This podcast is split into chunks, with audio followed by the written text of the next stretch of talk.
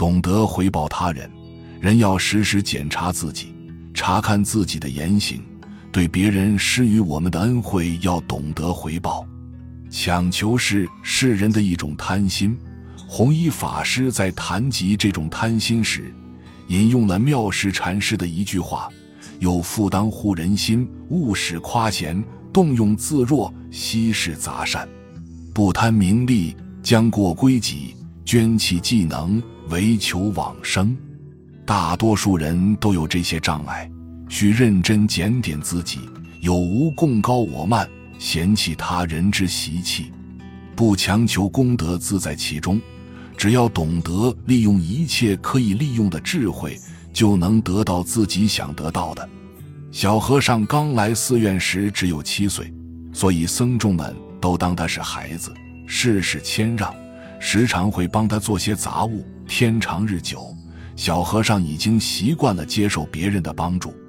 一晃十几个年头过去了，小和尚长大了，而且又高又壮。可是曾经帮助过他的人却老了。一天轮到小和尚和师兄担水，十多年了，他们一直是搭档，而且师兄非常照顾他。但是现在师兄老了，担着水上山非常吃力。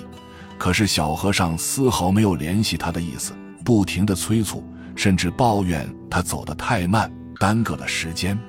天长日久，小和尚厌烦了和师兄一起担水。于是找到方丈大师，我不想和师兄搭档了。他年老力衰，根本赶不上我，太耽搁时间了。你还是给我换人吧。方丈听后问小和尚：“你来庙里十几岁？”“七岁。”“当时你可担得动水？”“担不动。”“可敲得了钟？”“敲不了。”“那你的工作是怎么完成的呢？”是师兄帮我的，他可曾嫌弃过你，呵斥过你？不曾。方丈语重心长地说：“谁都有所不能，都需要别人的帮助，也都帮助过别人。你现在还想换人吗？”小和尚羞愧地低下了头。对于他人的帮助，我们要心存感恩，懂得回报。本集就到这儿了，感谢您的收听，喜欢请订阅关注主播，主页有更多精彩内容。